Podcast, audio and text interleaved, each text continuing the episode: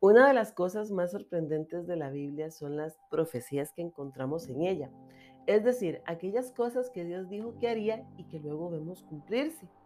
Aproximadamente en el año 700 a.C., Dios levantó a un profeta en Israel, un hombre temeroso de Dios llamado Isaías, quien habló las palabras que Dios le dio, aunque éstas parecieran imposibles de creer o una completa locura.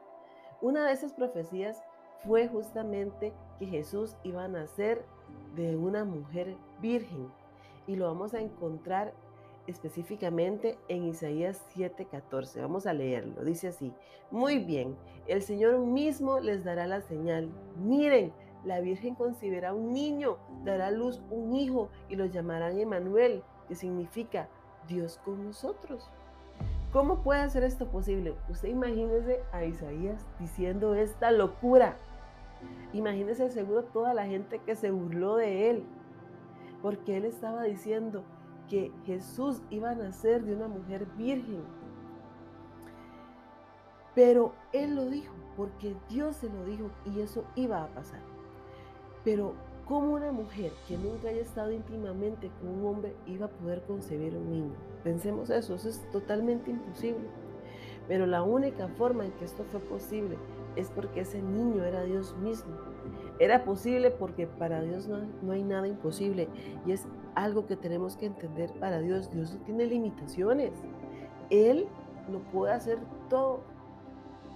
Nosotros los simples mortales no sabemos lo que va a acontecer en los próximos cinco minutos, pero el Dios de los cielos, si ese que está sentado en su trono eterno, Él habla y sus palabras se cumplen. Fue así como cientos de años después, en un humilde pueblo llamado Nazaret, una jovencita virgen estaba comprometida para casarse con un hombre bueno llamado José. Ella tenía planes para su vida, pero Dios tenía planes aún más grandes para ella.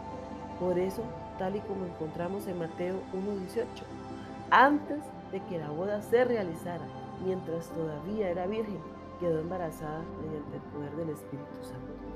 Y fue así como Dios vino a habitar en medio de los seres humanos. Y de ese sublime momento han pasado 2021 años. Y aunque nosotros no tuvimos el privilegio de verle en ese momento, seguimos esperando el cumplimiento de otra profecía que se encuentra en la Biblia. En Apocalipsis 1.17. Miren, Él viene en las nubes del cielo y todos lo verán, incluso aquellos que lo traspasaron, y todas las naciones del mundo se lamentarán por Él. Sí, amén. Creemos que la palabra de Dios es verdadera. Dígalo conmigo ahí donde usted se encuentre, es verdadera. Sabemos que Jesús nació de una mujer virgen porque así Dios lo quiso. Porque Él es Dios y para Él no hay nada imposible. Que ese nacimiento estuvo lleno del poder de Dios.